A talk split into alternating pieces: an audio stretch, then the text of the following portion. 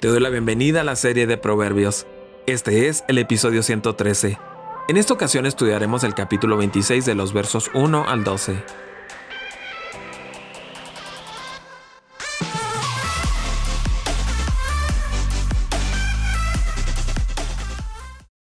Ni la nieve es para el verano, ni la lluvia para la cosecha, ni los honores para el necio.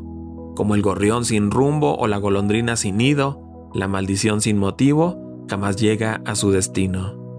El látigo es para los caballos, el freno para los asnos y el garrote para la espalda del necio. No respondas al necio según su necedad, o tú mismo pasarás por necio. Respóndele al necio como se merece, para que no se tenga por sabio. Enviar un mensaje por medio de un necio es como cortarse los pies o sufrir violencia. Inútil es el proverbio en la boca del necio, como inútiles son las piernas de un tullido. Rendirle honores al necio es tan absurdo como atar una piedra a la onda. El proverbio en la boca del necio es como espina en la mano del borracho. Como arquero que hiere a todo el que pasa, es quien contrata al necio en su casa. Como vuelve el perro a su vómito, así el necio insiste en su necedad. ¿Te has fijado en quien se cree muy sabio? Más se puede esperar de un necio que de gente así. Este grupo de versos gira alrededor de cómo tratar al necio.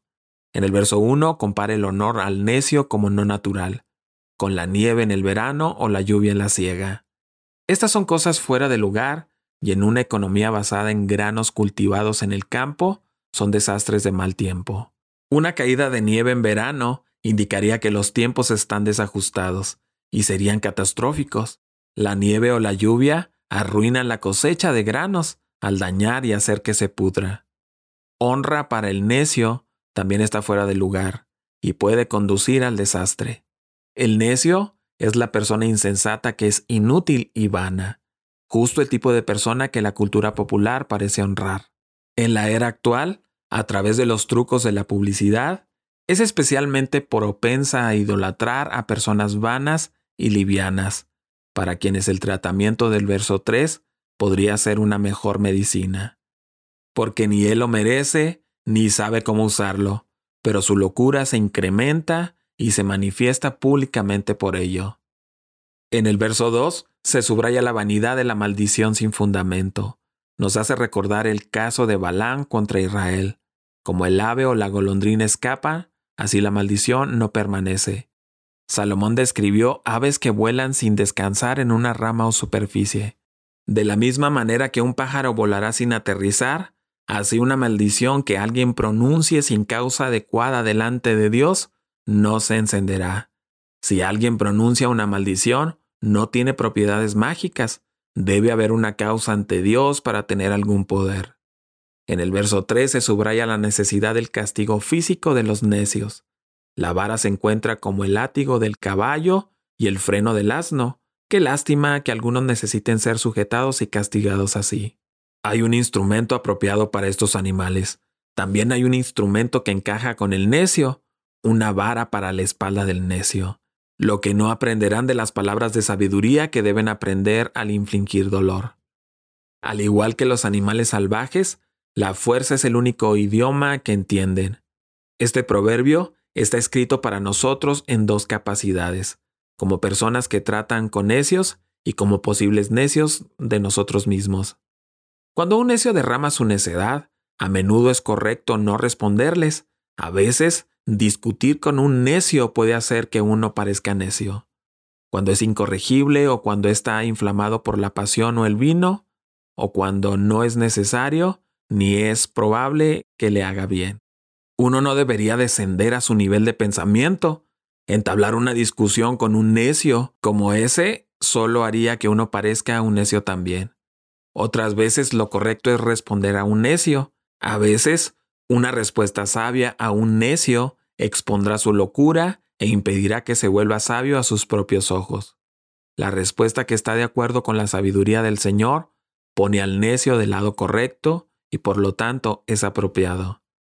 Aquellos que piensan que Proverbios capítulo 26 verso 4 contradice a Proverbios capítulo 26 verso 5 no están familiarizados con la naturaleza de la sabiduría práctica en la vida. se combinan para mostrar que los problemas humanos a menudo son complicados y no siempre se pueden resolver recurriendo a una sola regla. O la sabiduría para gobernar la lengua, para descubrir el momento adecuado para hablar y el momento adecuado para permanecer en silencio. Cuán instructivo es el patrón de nuestro gran maestro. Su silencio y sus respuestas fueron igualmente dignos de él mismo. El primero siempre transmitió una reprensión digna. Este último respondió a la confusión de sus enemigos contenciosos. Uno nunca debe esperar un buen resultado enviando un mensaje de la mano de un necio. Es como lastimarse a uno mismo. Curiosamente, Dios escogió las necedades de este mundo para ser sus mensajeros, pero quiere que seamos mejor que los necios en su obra. Los versos 4 y 5 tratan el tema de la manera de responder al necio. Por un lado, el verso 4 enseña que el oyente no ha de entrar en la misma forma de pensar y hablar que el necio. Por otro lado, el verso 5 enseña que el oyente ha de contestar al necio de la misma manera necia para que éste se dé cuenta del poco valor de su insensatez. El verso 6 afirma el peligro del necio en los términos más llamativos. En el verso 7 reitera la inutilidad del proverbio al necio, como también son inútiles las piernas al cojo. La escena de la piedra atada a la onda es absurda. La piedra ha de mantenerse suelta para su uso. Así es absurdo el honor al necio. En el verso 8, la persona que pretende lanzar una piedra con una onda, toma la piedra, la coloca en la onda, tensa la cuerda, apunta y suelta la piedra. La piedra se dirigirá a toda velocidad hacia el blanco elegido. Pero ¿qué tal si esa persona ató firmemente la piedra a la onda? Lo que pasará es que la piedra nunca saldrá de la onda. Claro, porque está atada o ligada a la onda. Algo absurdo. Pues igual de absurdo es dar honra a un necio. Al hacerlo, lo único que se logra es promover la necedad. El necio pensará que está haciendo algo brillante y por esto está siendo honrado. En el verso 9 se repite la frase del proverbio en la boca de los necios del verso 7 comparándolo a la molestia de la espina que penetra en la mano del borracho, que quizá no la siente. Según el verso 10, los necios y vagabundos son pésimos empleados, una influencia peligrosa para todo el mundo. No hay que contratarlos. La primera línea del verso 11 es un dicho popular que muestra la naturaleza del perro, subrayando así la naturaleza del necio que vuelve a la insensatez. La insensatez tiene el mismo valor del vómito o un desperdicio ya consumido y descartado. El verso 12 sorprendentemente muestra aún peor que el necio, es decir, el sabio en su propia opinión. También el necio tiene más esperanza que el apresurado. Este proverbio es como un balde de agua fría para los que se dan por muy sabios. Un sabio en su propia opinión es aquel que piensa que solamente él sabe todo y no está dispuesto en absoluto a considerar las opiniones de los demás. Una persona así está en un terrible abismo de orgullo y terquedad, con razón que el proverbio dice, más esperanza hay en el necio que de él. A veces el necio deja su necedad aunque sea a golpes, pero es muy difícil hacer entrar en razón al que se da de sabio siendo un necio. Mi oración es que la sabiduría que destila todo el libro de Proverbios sea atesorada en tu corazón y sobre todo que sea puesta en práctica en tu diario vivir. Santiago capítulo 1 verso 22 dice, pero sed hacedores de la palabra y no tan solo oidores, engañándoos a vosotros mismos. Te invito a que sigas con nosotros estudiando el libro de Proverbios. Cada día subimos un capítulo nuevo en las principales redes sociales.